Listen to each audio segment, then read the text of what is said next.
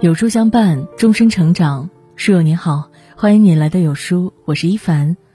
今天要和你分享的是，看不惯一个人最有水平的处理方式，一起来听。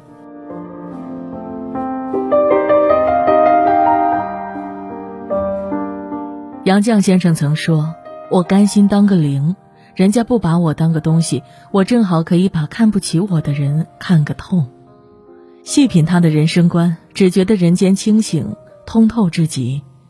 不争是杨绛一生的写照。他很喜欢自己翻译的一句诗：“我和谁都不争，和谁争我都不屑。”如果看不惯一个人，不必与他争出高低，做个透明人。藏起锋芒，远离是非，你就赢了。人这一辈子会遇见形形色色的人，学会这三句话才是最高明的处事方式。不争，以退为进。《道德经》中写着一句话：“天之道，不争而善胜。”面对世间诸事，当你学会了不争，你就是真正的胜者。不争是一种保全自己的智慧。也是一种以退为进的至高境界。前些日子，网上有个刷屏的短片火了。男子出门打了辆出租车，行驶过程中，前面有辆车突然急刹车，与自己乘坐的出租车差点撞上。随后，前面那辆车的司机气冲冲打开车门，开始辱骂出租车的司机：“你怎么开的车？你疯了吗？”出租车司机静静地听着这些话，笑而不语，没有反驳一个字。男子心中不解，便问司机：“你怎么能如此冷静又和善？他差点撞坏了你的车，还差点害我们住进医院。”司机耐心地解释道：“我要告诉你一件事，有的人就像一辆垃圾车，他们带着烦躁、挫折等垃圾情绪到处走，等他们装满了，或许就会倒到你身上。但是你要知道，你不必太过在意那些，你只需要微笑，然后过好自己的人生。”下车前，司机送给男子一句话：“百分之十的人生是上天注定的，剩下的百分之九十是你自己谱写的。”人的一生中，不顺心的事情有很多，看不惯的人也有不少。如果事事都要争论不休，会活得很累。到了一定年纪，你就会明白，很多事是争不明白的。每个人的认知层次高低不等，三观也各有不同。争执再久，结果都是徒劳。非常认同罗翔教授的一个观点：夜郎自大是好辩者的天性，他们经常会把观点的争论上升为语言的攻击，再把语言的攻击变成肉体的争斗。当你遇到这种人时，其实没必要和他辩论，因为你辩不赢的。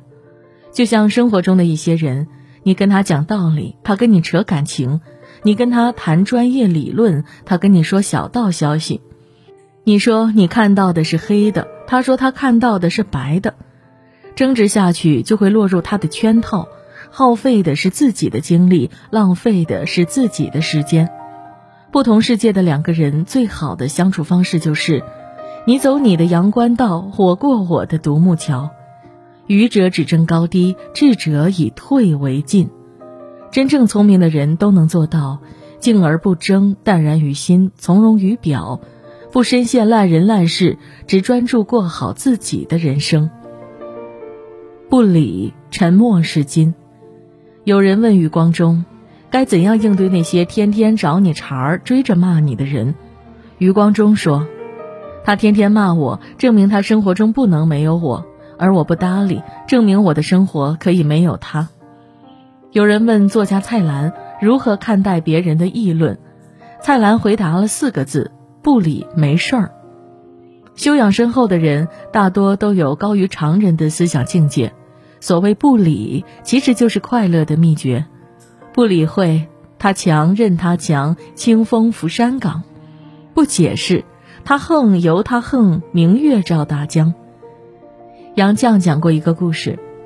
有一次，他正在礼堂演讲，有位女学生突然站起来斥责他传播不恰当的言论，一时间引起在场所有人的关注。他听着这些言语攻击，尽管心里很疑惑，不理解为何遭到这样的污蔑，但他什么都没争论，事后也没有去找这个学生对峙。看着眼前的一切，他只是静静坐着，并无理会。在世人眼中，杨绛一直是个潜心研究学问的人。没过多久，那些流言就随风散去了。若是别人存心给你添堵，别去理他，就是最好的回应。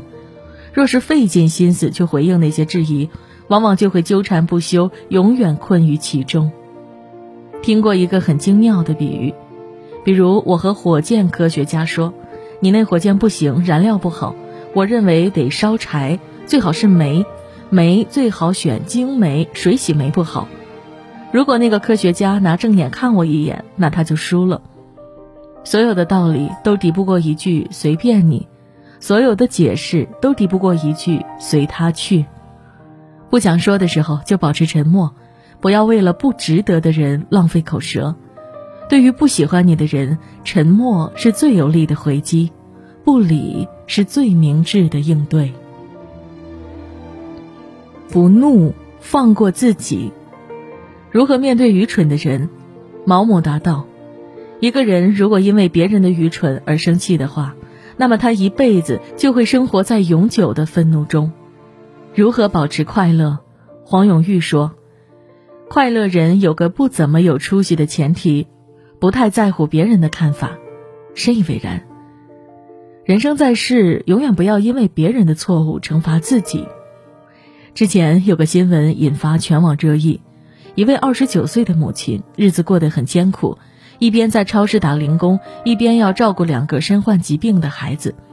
大女儿患有耳疾，婆家对此十分嫌弃，不愿意尽半点责任。小儿子体弱多病，一年里大半时间都是在医院度过，婆家从来不管不问，还指责她不会照顾孩子。自从结婚后，丈夫一言不合就对她大打出手，让她的身上遍布伤痕。结婚四年时间，她被婆家折磨了整整四年，没有过过一天舒坦的日子。积压已久的情绪，堵在心里的怒火，将她一次次逼进死角。最终，面对枕边人的刁难，面对婆家的指责，她不堪重负，选择了跳楼自杀。而那些伤害她的人，依旧无所畏惧地做着恶，依然好好的站在这个世界。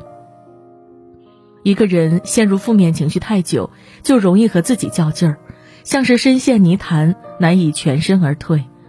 面对那些消耗你的烂人烂事，最好的解决方式其实是趁早远离他们，不要再让他们影响你的心情，不要折磨自己。心理学家阿德勒在《被讨厌的勇气》中提到一个概念：课题分离。大意是说，人若是想解决人际关系的烦恼。就要区分什么是他人的课题，什么是自己的课题，在心中树立一条清晰的分界线。人活一世，终究要明白，他人的恶语别放在心上，自己的心情才是最重要的。生气是伤身伤心的愚蠢行为，永远不要为他人的错误买单。人生下半场，如果一件事实在想不通，一段关系实在理不清。请你记得放过自己。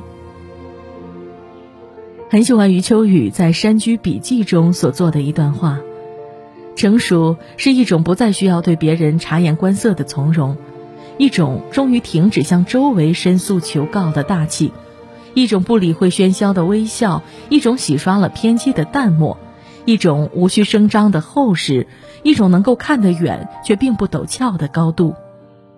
真正成熟的人都掌握了不争、不理、不怒的奥秘，在这个喧嚣的世界上，守好心中的宁静，心静人自安，稳居天地间。讨厌一个人用不着翻脸，不争不理即可；看清一个人用不着揭穿，敬而远之就行。点个再看，愿你修得一颗静心，活成自己喜欢的样子。如此，人生这一趟。才算是不虚此行。好了，今天的文章就跟大家分享到这里喽。如果您喜欢今天的文章，或者有自己的看法和见解，欢迎在文末留言区和有书君留言互动哦。想要每天及时收听有书的暖心好文章，欢迎您在文末点个再看。觉得有书的文章还不错，也欢迎分享到朋友圈，欢迎将有书公众号推荐给朋友们，这就是对有书君最大的支持。明天同一时间，我们不见不散。